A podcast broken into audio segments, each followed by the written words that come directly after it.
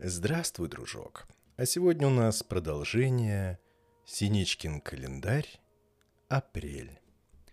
Полетела Зинька на реку. Летит над полем, летит над лугом. Слышит, всюду ручьи поют.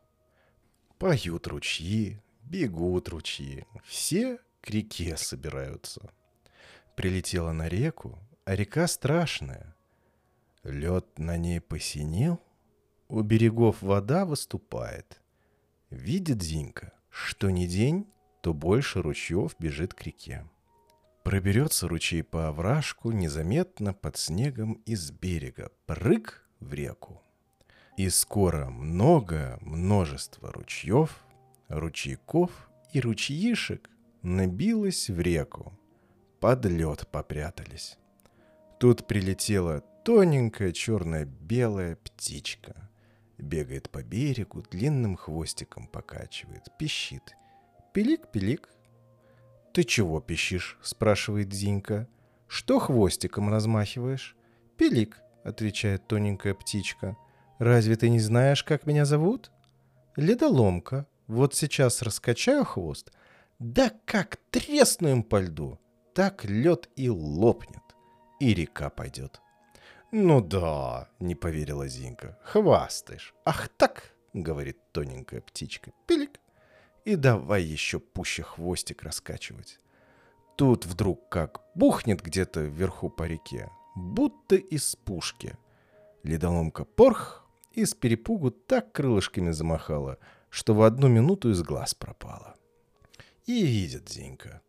Треснул лед, как стекло. Это ручьи и все. Что набежали в реку, как понатужились, нажали снизу.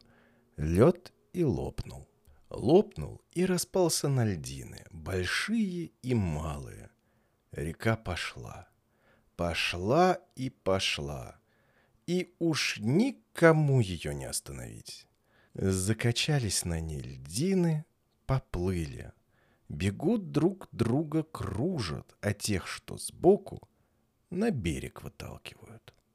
Тут сейчас же и всякая водяная птица налетела — Точно где-то здесь, рядом, за углом ждала. Утки, чайки, кулики-долгоножки. И, глядь, ледоломка вернулась. По берегу ножонками семенит, хвостом качает.